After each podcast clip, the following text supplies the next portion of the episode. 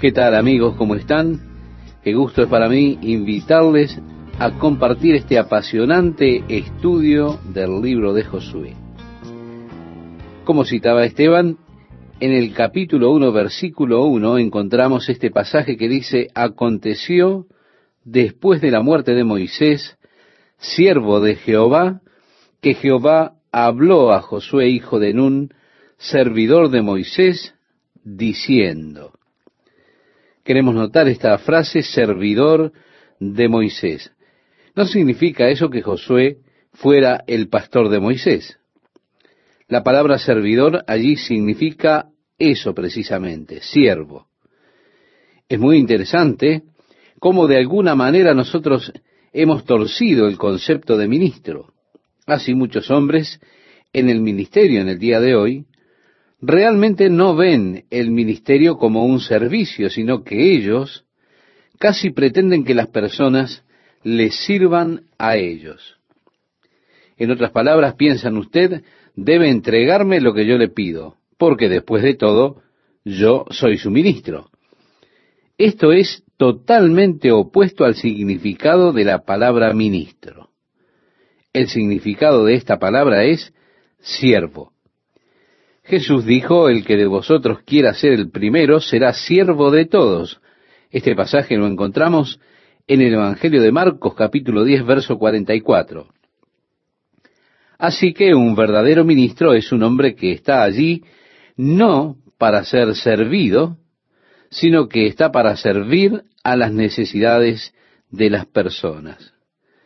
Entonces, cuando leemos que él era servidor de Moisés, eso significa que él era el siervo personal de Moisés. Sí, él acompañó a Moisés, lo ayudó a hacer determinadas cosas. Luego de la muerte de Moisés, Dios lo ubica a Josué en lugar de siervo de Moisés para que sea siervo de todas las personas de Israel. Fidelidad en las pequeñas cosas, bien, ahora el Señor le ha confiado en sus manos cosas mayores. Siempre es este el proceso de Dios. Jesús dijo, sobre poco has sido fiel, sobre mucho te pondré, entra en el gozo de tu Señor. Recordamos este pasaje cuando estudiábamos el Evangelio de Mateo en el capítulo 25, versículo 1. Él dijo, si te he confiado las pequeñas cosas y tú no has sido capaz de cuidar de ellas, ¿cómo puedo confiarte las cosas del reino?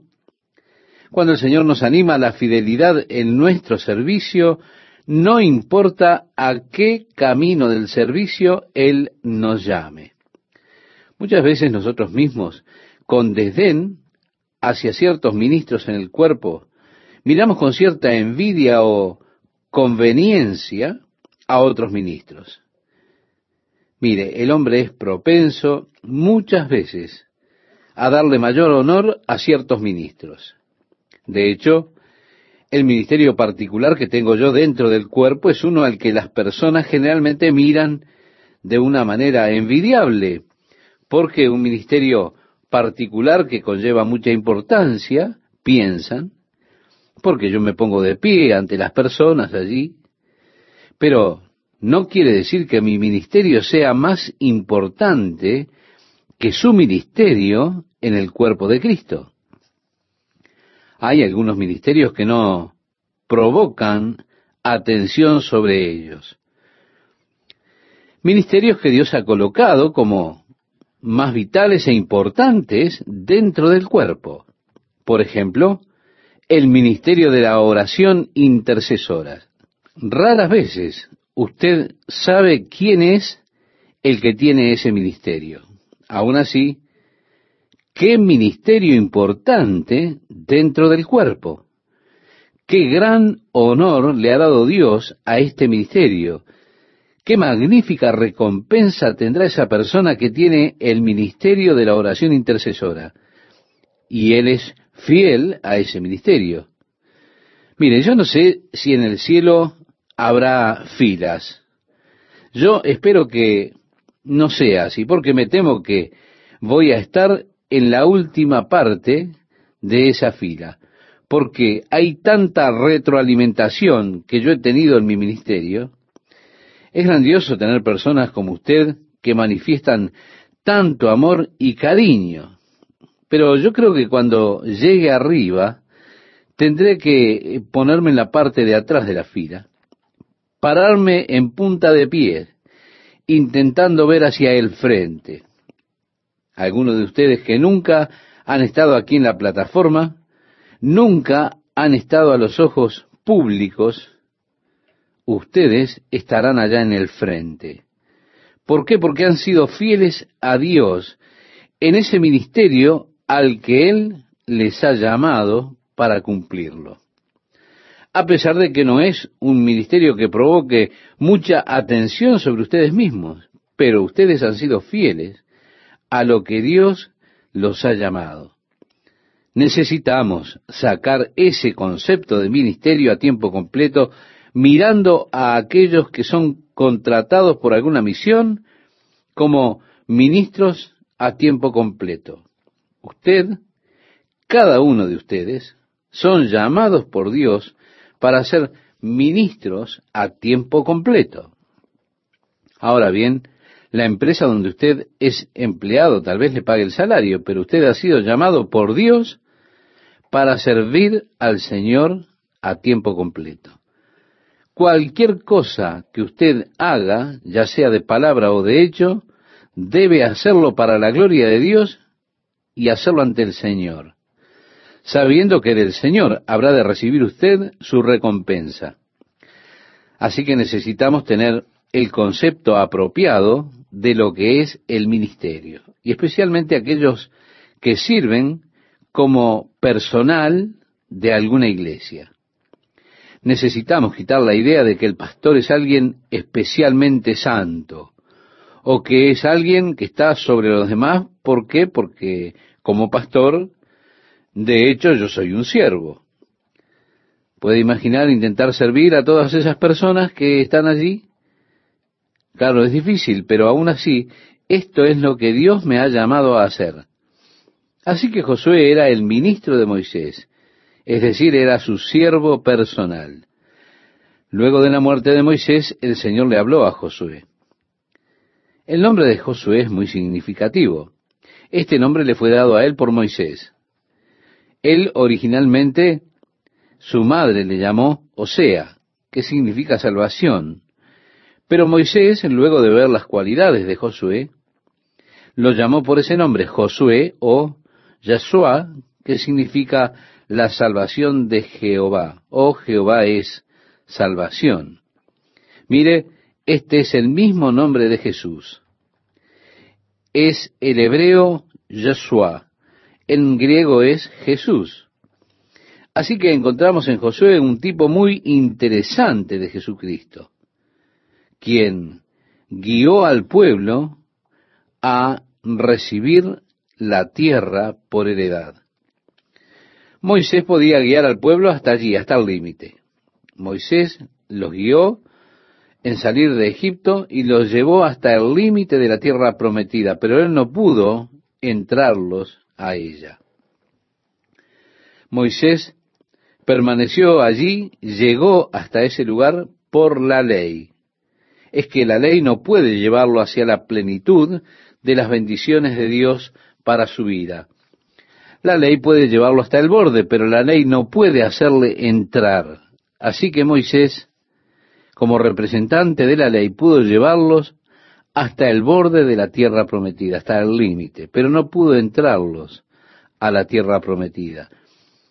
Es necesario que Moisés ahora deje su liderazgo. Josué asumió el liderazgo para guiarlos hacia las promesas de Dios.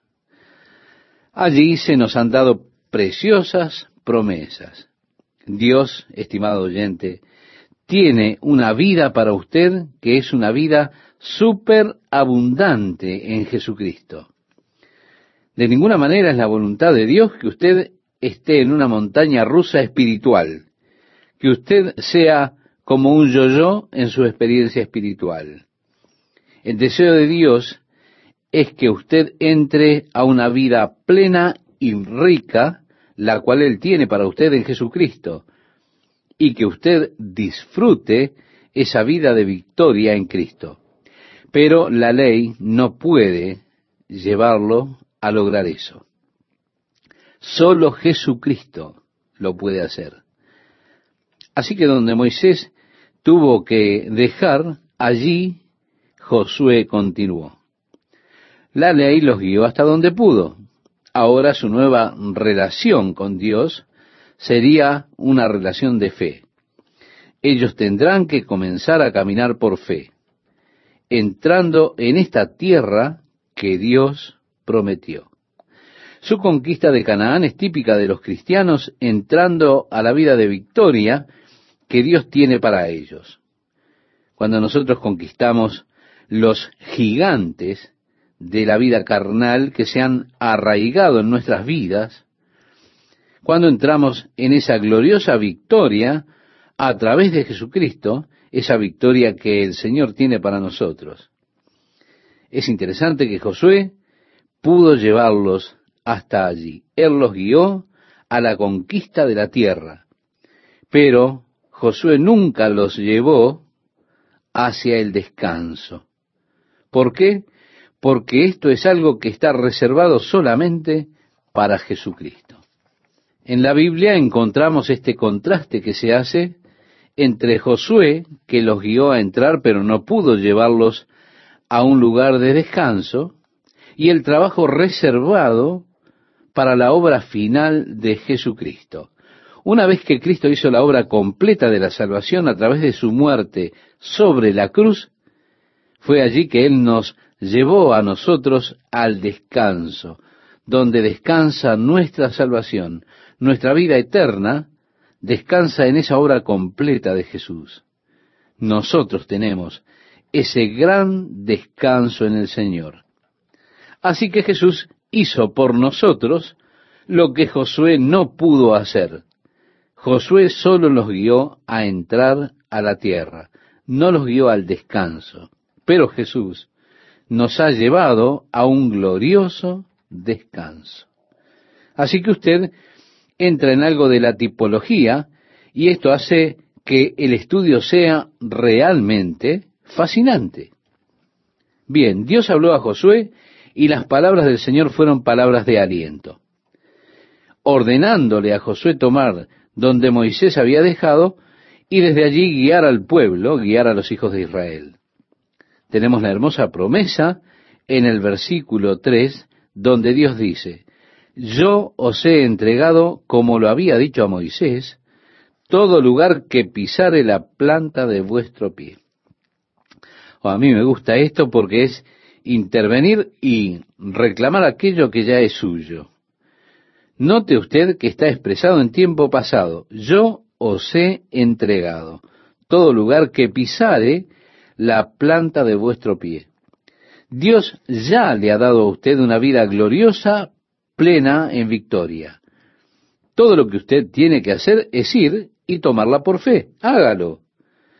Todo lugar que pisare la planta de tu pie, el Señor dice, te lo he entregado. Es decir, usted puede ir y comenzar a reclamar las bendiciones de Dios, las promesas de Dios.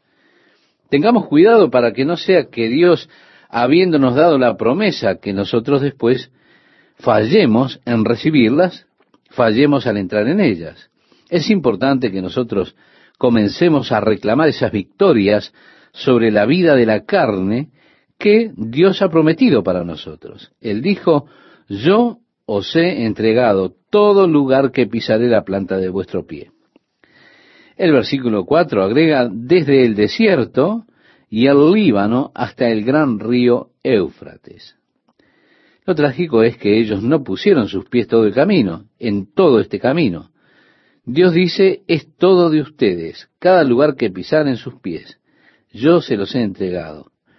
Ellos solo llegaron hasta allí y luego se fueron. Ellos nunca llegaron hasta el río Éufrates. Nunca tomaron todo lo que Dios tenía preparado para ellos.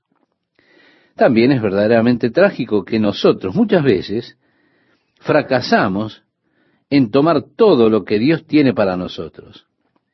Fracasamos en entrar completamente a esa vida de victoria en Jesucristo. Nosotros vacilamos o nos volvemos como ellos. Nos sentimos satisfechos. Decimos, bueno, esto es todo lo que necesito. Nos volvemos más o menos satisfechos con nuestro crecimiento espiritual. Solo alcanzamos, por decirlo así, una meseta y allí decimos, oh, alabado sea el Señor, esto es hermoso y no avanzamos más. Así que cuando Dios les dice que el área es de ellos, es triste mirar que ellos nunca tomaron toda esa área que les pertenecía. Nunca poseyeron completamente esas posesiones que Dios les había dado. Es por esto que la Escritura está constantemente exhortándonos, diciéndonos que continuemos y continuemos hacia lo completo, hacia lo perfecto. Dios tiene tanto para usted. Es que Dios quiere hacer tanto por usted, estimado oyente. Si usted lo reclama por fe, tómelo, es suyo.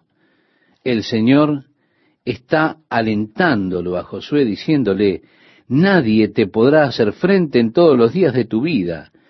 Como estuve con Moisés, estaré contigo.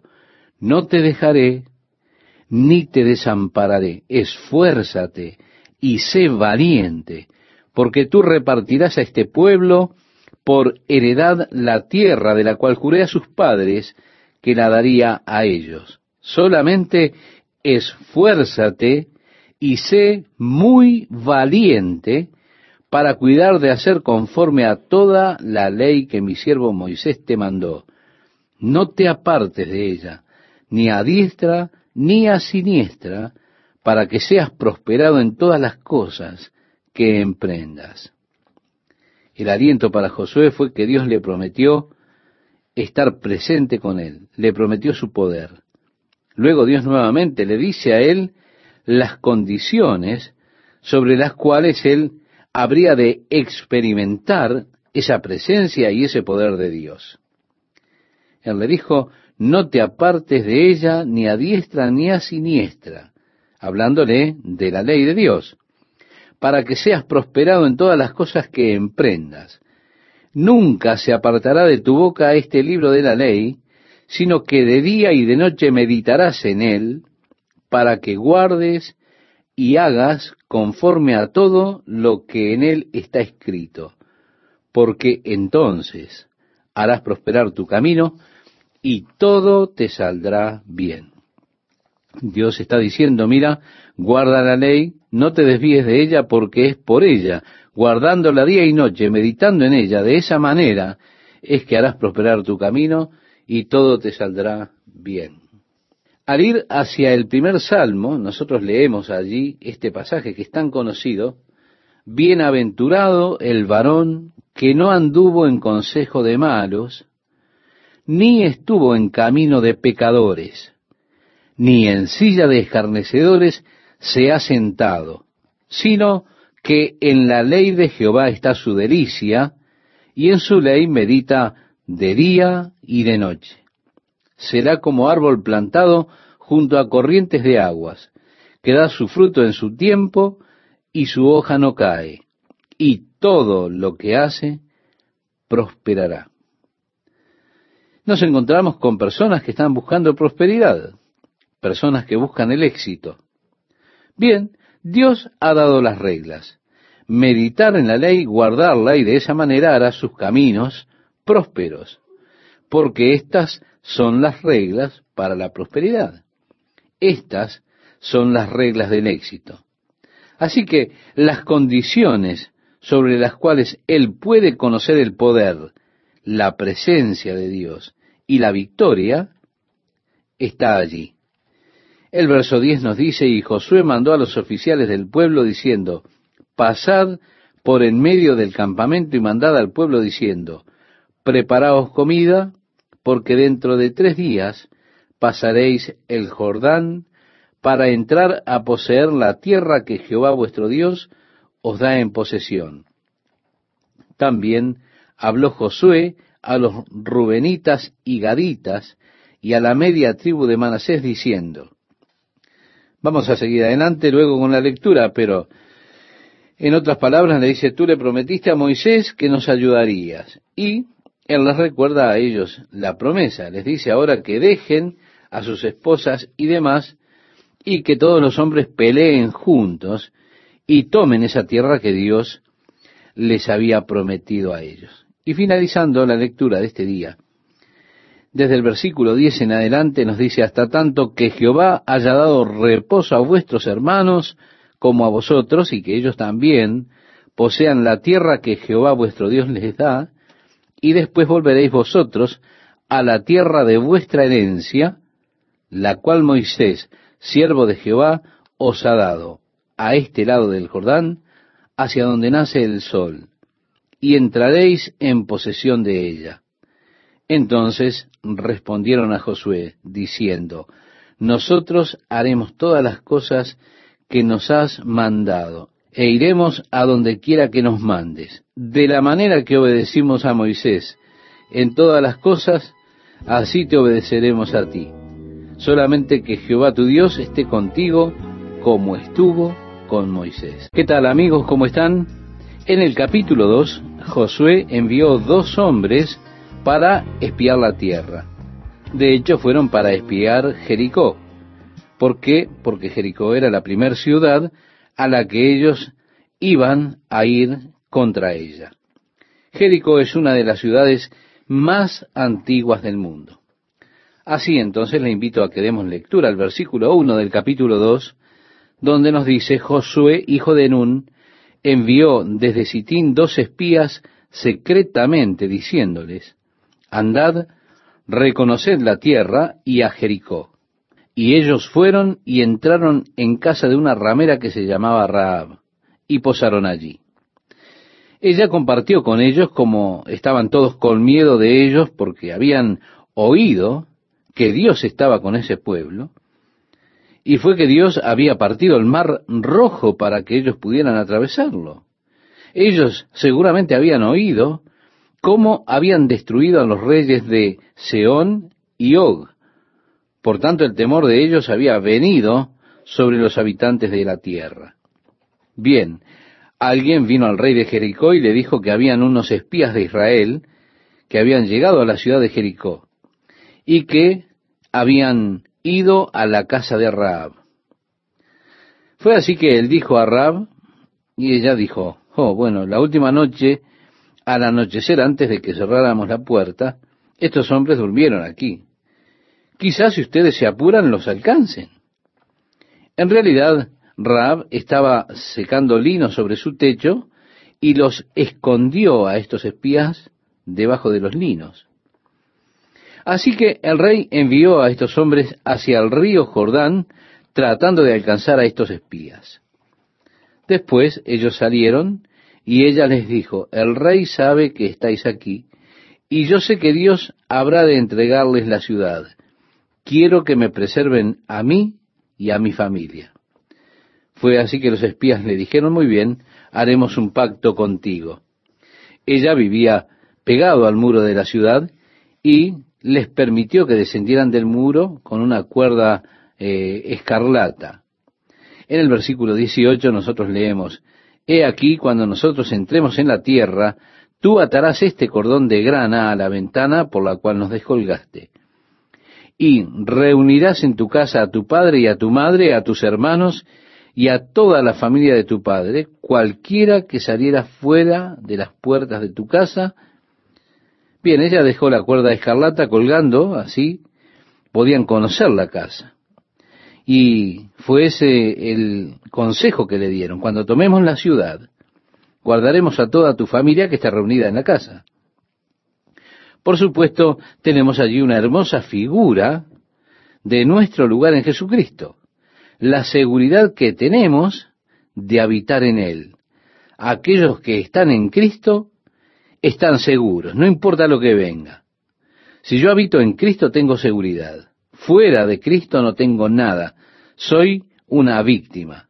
Pero estando en Cristo, esa hermosa seguridad es nuestra. Bien, los espías hicieron este pacto con ella.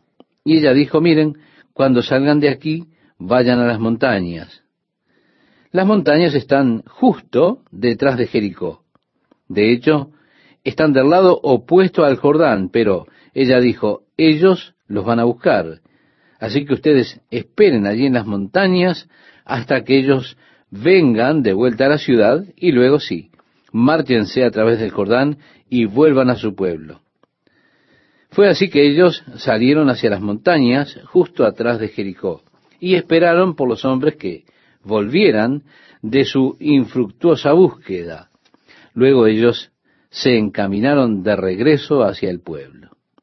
Y dijeron a Josué todo lo que Raab les había dicho, del temor que había venido sobre los habitantes de aquella tierra, y le dijeron cómo el Señor les había librado de sus manos. A mí me resulta interesante que al leer la genealogía de Jesucristo en el Nuevo Testamento, hay allí unas pocas mujeres que se mencionan en la genealogía. Puedo pensar en tres con poca preparación o informarles así muy rápidamente. Una es una prostituta, Raab. Ella está en la lista de la genealogía de Jesucristo. La otra es Ruth, una moabita.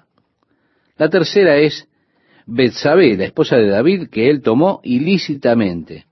Interesante, ¿verdad? Estas tres mujeres fueron escogidas por Dios para estar en el linaje de su Hijo. Aún así, para mí es hermoso pensar que Jesús vino a identificarse con el hombre pecador para que pueda tomar sobre él mismo la culpa del hombre, el pecado, y morir en lugar del pecador. Así que en lugar de venir Jesucristo de un linaje real, puro, de sangre azul, como diríamos, encontramos gente muy común y pecadora en la genealogía de Jesucristo. Ahora cuando entramos en el capítulo 3, nos dice, Josué se levantó de mañana, y él y todos los hijos de Israel partieron de Sitín y vinieron hasta el Jordán, y reposaron allí antes de pasarlo. Y después de tres días, los oficiales recorrieron el campamento y mandaron al pueblo diciendo, cuando veáis el arca del pacto de Jehová vuestro Dios y los levitas sacerdotes que la llevan, vosotros saldréis de vuestro lugar y marcharéis en pos de ella, a fin de que sepáis el camino por donde habéis de ir. Por cuanto vosotros no habéis pasado antes de ahora por este camino. Pero entre vosotros y ella haya distancia como de dos mil codos no os acercaréis a ella. Y Josué dijo al pueblo, santificaos, porque Jehová hará mañana maravillas entre vosotros. Y habló Josué a los sacerdotes diciendo, tomad el arca del pacto y pasad delante del pueblo. Y ellos tomaron el arca del pacto y fueron delante del pueblo. Entonces Jehová dijo a Josué, desde este día comenzaré a engrandecerte delante de los ojos de todo Israel, para que entiendan que como estuve con Moisés, así estaré contigo. Tú, pues, mandarás a los sacerdotes que llevan el arca del pacto, diciendo, cuando hayáis entrado hasta el borde del agua del Jordán, pararéis en el Jordán. Y Josué dijo a los hijos de Israel, acercaos, y escuchad las palabras de Jehová vuestro Dios. Y añadió Josué, en esto conoceréis que el Dios viviente está en medio de vosotros, y que Él echará de delante de vosotros al cananeo, al eteo, al ebeo, al fereceo, al jerjeseo, al amorreo y al jebuseo. He aquí el arca del pacto del Señor de toda la tierra pasará delante de vosotros en medio del Jordán. Tomad, pues, ahora doce hombres de las tribus de Israel, uno de cada tribu. Y cuando las plantas de los pies de los sacerdotes que llevan el arca de Jehová, Señor de toda la tierra, se asienten en las aguas del Jordán, las aguas del Jordán se dividirán, porque las aguas que vienen de arriba se detendrán en un montón. Y aconteció cuando partió el pueblo de sus tiendas para pasar el Jordán, con los sacerdotes delante del pueblo llevando el arca del pacto, Cuando los que llevaban el arca entraron en el Jordán y los pies de los sacerdotes que llevaban el arca fueron mojados a la orilla del agua, porque el Jordán suele desbordarse por todas sus orillas todo el tiempo de la siega. Las aguas que venían de arriba se detuvieron como en un montón bien lejos de la ciudad de Adán, que está al lado de Zaretán, y las que descendían al mar del Arabá, al mar salado, se acabaron y fueron divididas, y el pueblo pasó en dirección de Jericó. Mas los sacerdotes que llevaban el arca del pacto de Jehová estuvieron en seco, firmes en medio del Jordán, hasta que todo el pueblo hubo acabado de pasar el Jordán, y todo Israel pasó en seco. Así que, tal como Dios partió o abrió el mar rojo, recuerda, Dios ahora detuvo el Jordán en plena época de inundación para que ellos pudieran pasar. Es interesante este caso porque es allí que vemos cuando ellos vinieron al Mar Rojo y Moisés extendió su vara y el Mar Rojo se partió, ahora ocurre esto con el Jordán. Pasaron ellos por tierra seca, lo mismo que en el mar rojo. Pero con el Jordán el Señor está ahora probando su fe, desarrollando la fe de ellos. Él dejó que los sacerdotes tuvieran sus pies mojados, caminando justo sobre el borde del río, poniendo sus pies en el agua, dando, diciéndolo así, un paso de fe. Eso no era fácil. Estoy seguro, me imagino que aún Josué mismo tuvo algunos momentos de ansiedad cuando vio a estos hombres que comenzaban a remangarse para entrar a las aguas. Ahora, Señor, esto es lo que tú has dicho. Pero esto es venir a una nueva relación con Dios. Es la relación de la fe, la cual es mucho más importante para cada uno de nosotros. ¿Para qué? Para desarrollar esa plena relación con Dios. Para ello tiene que haber esta relación de fe. Dios los está trayendo ahora a una nueva relación de fe con Él. Antes de que buscaran, antes de que dieran el paso, vieron el mar partido. Ahora Dios les está permitiendo ir un paso más lejos, diciéndole vayan y pisen antes de que vean cualquier evidencia, antes de que vean algún signo de lo que va a acontecer en el río. Vayan adelante y pisen por fe. Mojen el pie. Así que tenemos aquí una nueva relación, una relación que es excitante, para poder estar seguros. Antes de que pisasen el agua, eh, no se habría de partir el Jordán. Al hacerlo, Dios hizo que las aguas retrocedieran. Dios hizo una presa y las aguas del Jordán cesaron. Las personas entonces todas atravesaron a pie seco el Jordán. Ahora fueron mandados a tomar esas piedras del fondo del río Jordán, donde los sacerdotes estaban parados sosteniendo el arca del pacto. Cuando ellos vinieron a la otra ribera, debían colocar estas piedras en una pila. Y Josué les mandó en el capítulo 4 diciendo, para que esto sea señal entre vosotros, y cuando vuestros hijos preguntaren a sus padres mañana diciendo, ¿qué significan estas piedras? Les responderéis, que las aguas del Jordán fueron divididas delante del arca del pacto de Jehová. Cuando ella pasó el Jordán, las aguas del Jordán entonces se dividieron. Y estas piedras servirán de monumento conmemorativo a los hijos de Israel para siempre. Y los hijos de Israel lo hicieron así como Josué les mandó.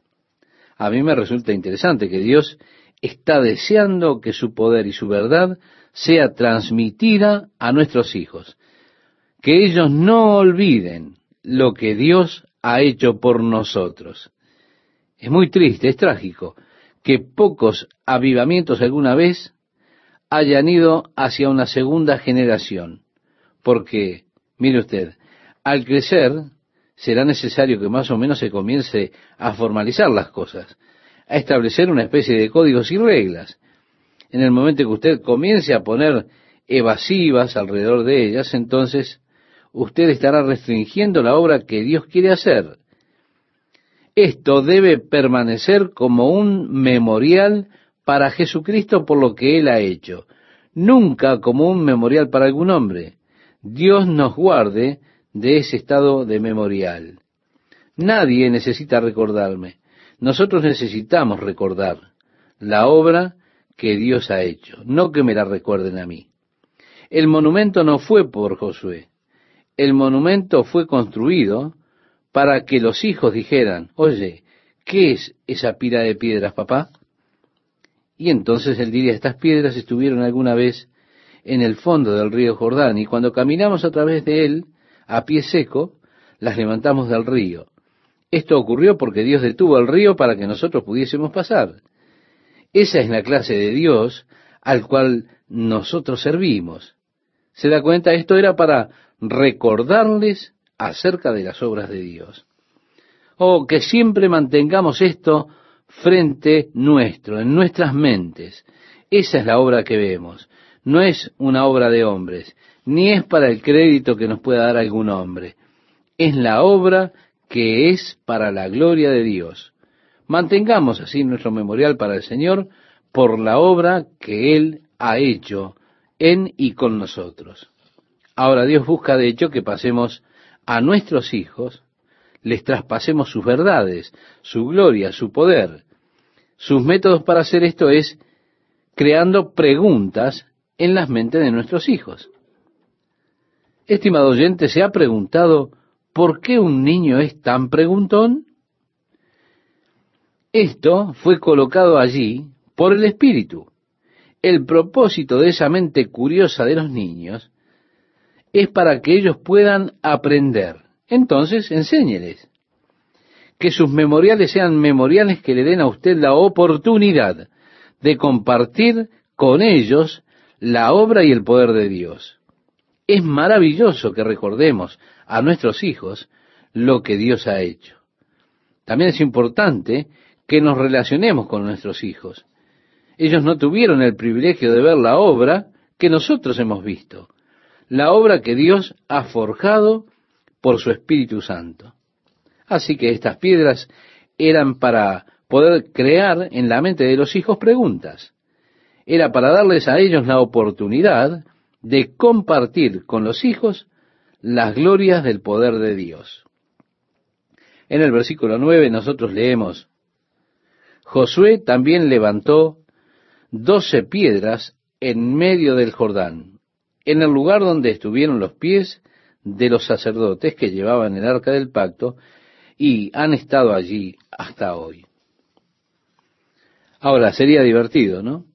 Establecieron dos memoriales. Ellos tomaron piedras y las colocaron en una pila en el río Jordán. Luego también colocaron una pila en un banco. Sería divertido entonces tener un equipo de buceo para ir a ver si las piedras todavía están allí en el río Jordán. Esas piedras que Josué instaló allí.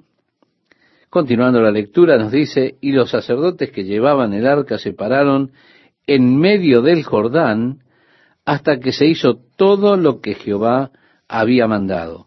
A Josué, por supuesto, le había mandado que le dijese al pueblo. Y así nos dice, todo lo que Jehová había mandado a Josué que dijese al pueblo, conforme a todas las cosas que Moisés había mandado a Josué. Y el pueblo se dio prisa y pasó. Y cuando todo el pueblo acabó de pasar, también pasó el arca de Jehová y los sacerdotes en presencia del pueblo. También los hijos de Rubén y los hijos de Gad y la media tribu de Manasés pasaron armados delante de los hijos de Israel según Moisés les había dicho, eran como cuarenta mil hombres armados, listos para la guerra, pasaron hacia la llanura de Jericó delante de Jehová. En aquel día Jehová engrandeció a Josué a los ojos de todo Israel, y le temieron como habían temido a Moisés todos los días de su vida. Luego Jehová habló a Josué diciendo, manda a los sacerdotes que lleven el arca del testimonio, que suban del Jordán. Y Josué mandó a los sacerdotes diciendo, subid del Jordán. Y aconteció que cuando los sacerdotes que llevaban el arca del pacto de Jehová subieron de en medio del Jordán, y las plantas de los pies de los sacerdotes estuvieron en lugar seco, las aguas del Jordán se volvieron a su lugar, corriendo como antes sobre todos sus bordes. Y el pueblo subió del Jordán el día diez del mes primero, y acamparon en Gilgal, al lado oriental de Jericó. Y Josué erigió en Gilgal las doce piedras que habían traído del Jordán, y habló a los hijos de Israel diciendo, Cuando mañana preguntaren vuestros hijos a sus padres, y dijeren, ¿qué significan esas piedras? Declararéis a vuestros hijos diciendo, Israel pasó en seco por este Jordán. Así que el memorial por el cual ellos pudieron compartir con sus hijos la obra de Dios es este que hemos leído. En el capítulo 5 vemos donde los adultos varones estaban a esta altura circuncidados. Era un rito que no siguieron mientras estaban en el desierto. Así que aquellos hombres que nacieron en el desierto ahora eran hombres. No atravesaron por el rito, no habían pasado por el rito de la circuncisión. Pero ahora que ellos han de entrar en la tierra prometida, la circuncisión siempre fue un tipo de un corte con la carne. Dios quería un pueblo cuyo corazón sea conforme al Espíritu. Así que esto era un acto simbólico. Dios dijo, circunciden su corazón, en Deuteronomio capítulo 30, verso 6, si usted lo recuerda. En otras palabras, corten de su corazón lo que anhelan según la carne. Pero ahora que ellos van a entrar en esta nueva relación con Dios, llegando a la tierra prometida, era necesario que ellos pasaran por el rito de la circuncisión.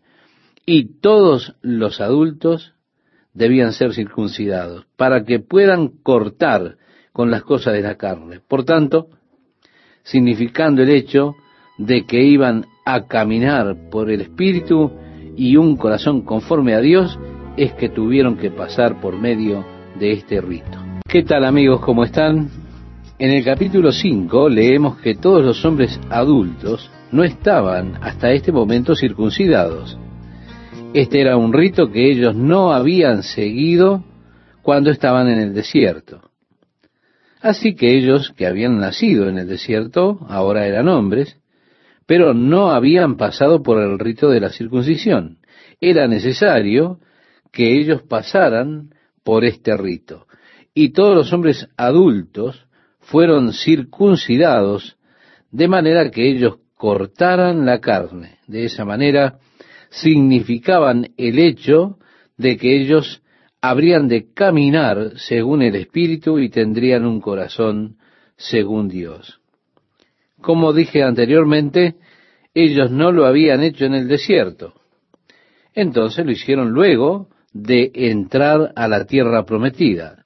Lo primero que hicieron fue la circuncisión, de manera que ellos se declaran nuevamente a ellos mismos un pueblo ante Dios. ¿Para qué? Para caminar según el Espíritu y no según la carne.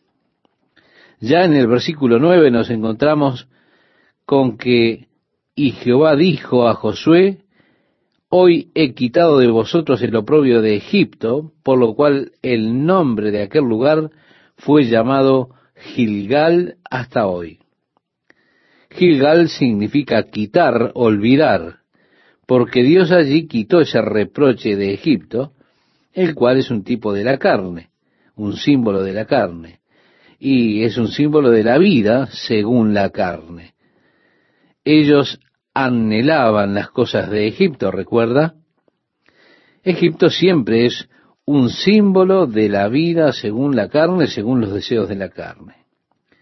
Ya en el versículo 10 dice, y los hijos de Israel acamparon en Gilgal y celebraron la Pascua a los catorce días del mes por la tarde en los llanos de Jericó. Esta es la primera Pascua en la tierra prometida. Ellos habían entrado apenas hacía cuatro días. Ya se habían circuncidado, ahora estaban comenzando esta nueva relación con Dios cumpliendo con la Pascua en la nueva tierra. Al otro día de la Pascua, continúa la lectura, comieron del fruto de la tierra, los panes sin levadura, y en el mismo día espigas nuevas tostadas, y el maná cesó al día siguiente, desde que comenzaron a comer del fruto de la tierra. Y los hijos de Israel nunca más tuvieron maná, sino que comieron de los frutos de la tierra de Canaán aquel año. Nuevamente entraron ahora a una nueva dieta. La vida del espíritu es una vida de variedad, es una vida de emoción, estimado oyente. Es realmente emocionante caminar según el espíritu y vivir en el espíritu. Es que usted no sabrá lo que Dios tiene preparado para usted hoy es una vida realmente emocionante, una vida de variedad. A mí nunca me faltó la emoción. Caminar según el Espíritu es la experiencia más emocionante en el mundo. Así que ellos aquí están dejando el antiguo maná, esa clase de dieta monótona, y ahora están comenzando a comer de los frutos de la tierra que Dios les había prometido al llegar allí a la tierra de Canaán. Yo amo los versículos 13 al 15, le invito a que lo leamos. Dice, estando Josué cerca de Jericó, alzó sus ojos y vio un varón que estaba delante de él, el cual tenía una espada desenvainada en su mano. Y Josué, yendo hacia él, le dijo, ¿eres de los nuestros o de nuestros enemigos? Él respondió, no, mas como príncipe del ejército de Jehová he venido ahora. Entonces Josué, postrándose sobre su rostro en tierra, le adoró y le dijo, ¿qué dice mi señor a su siervo? Y el príncipe del ejército de Jehová respondió a Josué, quita el calzado de tus pies, porque el lugar donde estás es santo. Y Josué así lo hizo. Podemos decir que en este momento, aquí, Josué conoce a Jesús. Jesús, príncipe del ejército de Jehová. Vea usted, si él hubiera sido un ángel, entonces habría rechazado la adoración de Josué. En el libro de Apocalipsis, Juan varias veces intentó adorar al ángel y el ángel le dijo, ponte de pie adora al Señor. El Señor dijo, adora a Dios. Por tanto, el príncipe del ejército de Jehová no es otro que Jesús, que está de pie allí listo para guiarlo hacia la tierra de la promesa.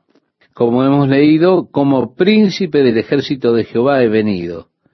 Y Josué cayó sobre sus rodillas postró su rostro y dijo, ¿qué quieres que haga, Señor? Esto es muy parecido a lo que le ocurrió al apóstol Pablo. Él dijo cuando iba rumbo a Damasco, Señor, ¿qué quieres que haga? Aquí hay una clara imagen de liderazgo. El mejor líder, estimado oyente, es el hombre quien es liderado él mismo. El mejor gobernante, podemos decir, es un hombre que él es gobernado. Dios escogió a Josué como líder para gobernar sobre las personas de Israel, porque Josué era liderado por el Señor. He ahí la correcta línea, la correcta cadena de mando. Ningún hombre es digno de gobernar por sí solo si él no es gobernado. Esta es la tragedia de la historia donde nosotros tenemos déspotas sobre el trono, gobernantes déspotas, que no sienten una responsabilidad hacia nadie más, sino que se convierten en la autoridad final entre ellos mismos. Ellos se vuelven tiranos. Las personas siempre sufren bajo las reglas de tales personas. Pero aquellos que tienen una conciencia del hecho de que ellos son gobernados, aquellos que se someten ellos mismos al trono de Dios, ellos son capaces de gobernar sobre sus tronos. Pero debe de existir la cadena de mando, o que podamos darnos cuenta de que nosotros no tenemos el derecho de liderar a menos que nosotros mismos seamos liderados. Josué, el líder sobre el pueblo, pero aún así él está siendo liderado. Él dice, ¿qué dice mi Señor a su siervo? He ahí el corazón, el verdadero corazón de un siervo. El Señor no tenía mucho para que él hiciera.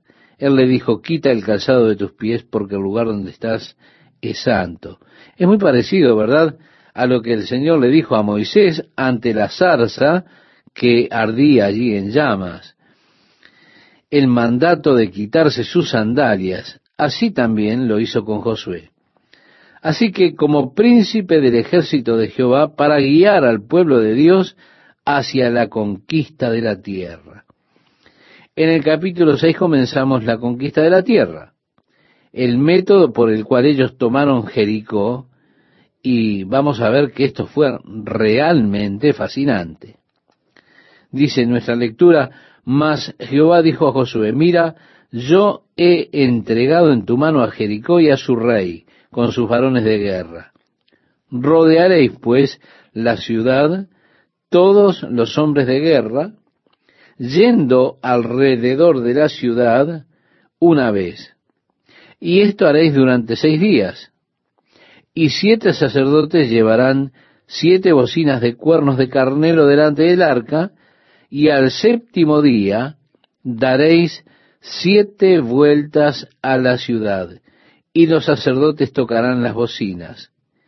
Y cuando toquen prolongadamente el cuerno de carnero, así que oigáis el sonido de la bocina, todo el pueblo gritará a gran voz, y el muro de la ciudad caerá.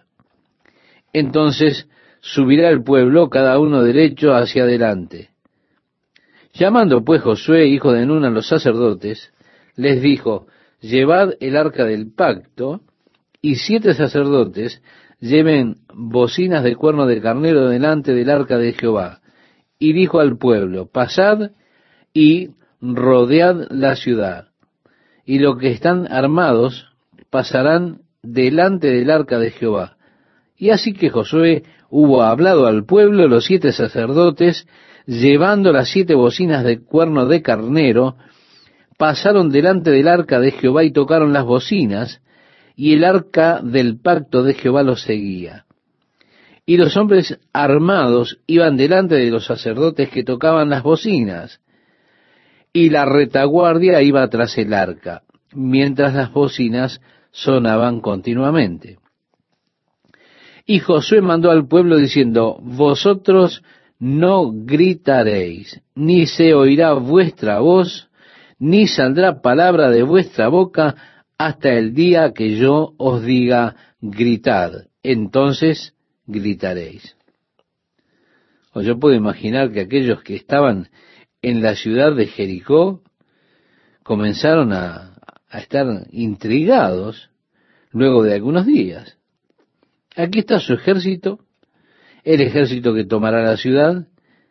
Están siete hombres yendo alrededor con esos cuernos de carnero y detrás otras personas llevando una caja. Luego todo el ejército caminando alrededor sin decir una palabra y después regresando a su hogar. Cada día estos hombres andaban allí caminando alrededor y así por seis días. Luego, al séptimo día, regresando nuevamente en la mañana, quizás decían los de la ciudad, esta mañana también nos despertaron. Luego del séptimo día que regresaron nuevamente, entonces una gran explosión con las trompetas y las personas que comienzan a gritar y cuando lo hacen los muros de Jericó cayeron. Si usted piensa esto es algo poco probable, pero es cierto.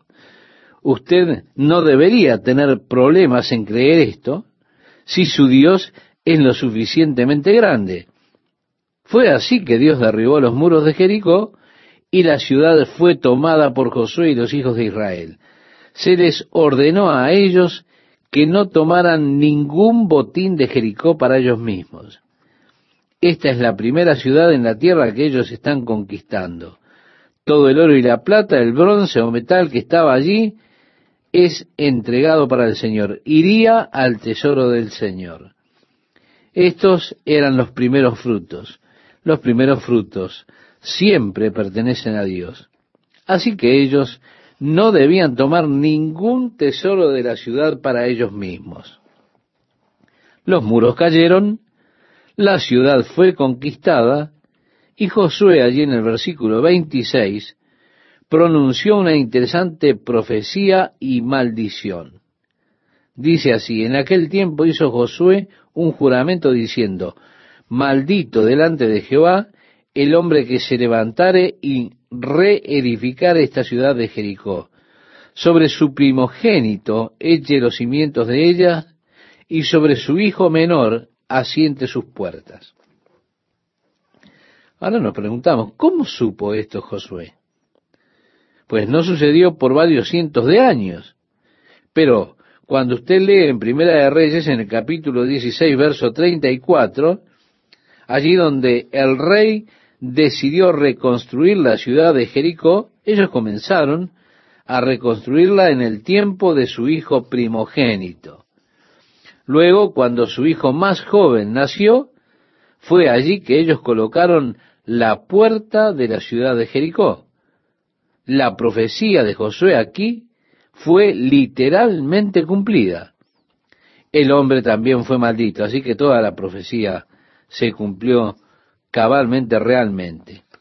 En el capítulo 7 leemos que los hijos de Israel cometieron una prevaricación en cuanto al anatema porque Acán, hijo de Carmi, hijo de Sabdi, hijo de Sera de la tribu de Judá, tomó del anatema y la ira de Jehová se encendió contra los hijos de Israel. Moisés envió algunos hombres a observar Betel y Jai. El Jordán está en los llanos, Jericó está en los llanos del Jordán. Es como una elevación desde Jericó a Betel y Jai. De hecho, cuando usted está en Jericó, usted está a unos 365 metros por debajo del nivel del mar. Cuando usted sube a Betel, usted está subiendo a unos 850 metros por encima del nivel del mar. Es decir, allí está ese valle, un hermoso valle que asciende desde Jericó hacia Betel. Esa era la ruta natural. Así que los hombres fueron y observaron a Jai y regresaron a Josué. Ellos dijeron, Josué, no hay necesidad de enviar a todo el ejército, solo danos dos o tres mil hombres y tomaremos Jai. Fue así que Josué envió un regimiento para tomar Jai. Los hombres de Jai salieron en contra de ellos y ellos comenzaron a escapar. Los hombres de Jai los persiguieron y treinta y seis de ellos fueron asesinados. Regresaron corriendo al campamento y Josué cayó sobre su rostro ante el Señor y oró y desgarró sus vestiduras cayó realmente a tierra sobre su rostro. Y el verso 7 del capítulo 7 nos dice, y Josué dijo, ah Señor Jehová, ¿por qué hiciste pasar a este pueblo el Jordán para entregarnos en las manos de los amorreos para que nos destruyan? Ojalá nos hubiéramos quedado al otro lado del Jordán. Ay Señor, ¿qué diré? Ya que Israel ha vuelto la espalda delante de sus enemigos porque los cananeos y todos los moradores de la tierra oirán y nos rodearán y borrarán nuestro nombre de sobre la tierra. Y entonces, ¿qué harás tú a tu grande nombre? Y Jehová dijo a Josué, levántate, ¿por qué te postras así sobre tu rostro? Mire, si él hubiera orado antes, él no hubiese estado en el apuro en el que estaba ahora. Esto es muchas veces verdad también en nuestras vidas. Si tan solo hubiésemos orado antes, nunca nos hubiésemos metido en tal lío. Muchas veces clamamos al Señor diciendo, Señor, ¿por qué? Él dice, hey, ¿por qué clamas a mí? ¿Dónde estabas tú antes de que todo esto comenzara? Yo no te dije que fueras allí. No te ordené que te metieras en ese lío. Yo no soy quien te dirigió allí. Tú fuiste allí por tu cuenta. Es autoconfianza, creo yo, ¿verdad? Entonces uno dice, Señor, yo puedo manejar esto, puedo hacerlo, no necesito tu ayuda. Esa es la autoconfianza. Y yo le animo a que usted tenga cuidado, estimado oyente, de esa clase de autoconfianza y sepamos que no podemos conquistar ni la más mínima área de nuestra carne si no contamos con la guía y con la ayuda de Dios. Lo siento, pero usted es tan débil como lo soy yo cuando tratamos de solucionar los problemas de la carne. Es algo que nosotros no podemos y debemos tener especial cuidado en esta clase de autoconfianza, porque, reitero, no tenemos la más mínima posibilidad de conquistar ni la más pequeña área de nuestra carne por nosotros mismos. Nosotros necesitamos contar con la ayuda del Señor en cada área de nuestras vidas si es que vamos a conocer lo que es la victoria sobre la carne, la victoria sobre los deseos carnales, si es que vamos a experimentar la victoria de Dios en nuestras vidas. La razón por la que esto es así es porque Dios no quiere que usted se vuelva un tonto orgulloso que va por ahí jactándose de cómo usted conquistó sus apetitos, es decir, triunfó sobre sus apetitos por usted mismo, logró controlar los deseos de su carne, o que usted venció en esto, o en aquello, o en lo otro, y entonces comienza a colocar pesadas cargas sobre los demás. Y se vuelve en una actitud farisaica, es decir, una actitud que tenían aquellos fariseos, y eso se vuelve contra nosotros. Porque usted dice bien, yo solía tener ese problema, pero hice esto y aquello. Cualquiera puede hacerlo, si dispone en su mente a hacerlo, ¿se da cuenta? Esa clase de tonterías comienza a complicar a los demás. Porque los otros sienten que usted le dice, si tú fueras tan bueno como soy yo, entonces podría lograr, podrías lograr vencer esto o aquello. Así que Dios nos permite darnos cuenta de cuán perdidos y sin posibilidades estamos, perdidos si no tenemos la ayuda de Dios. Por eso, cuando la victoria sobre la carne llega, todo lo que tenemos que hacer es decir, oh Señor, gracias porque tú lo hiciste.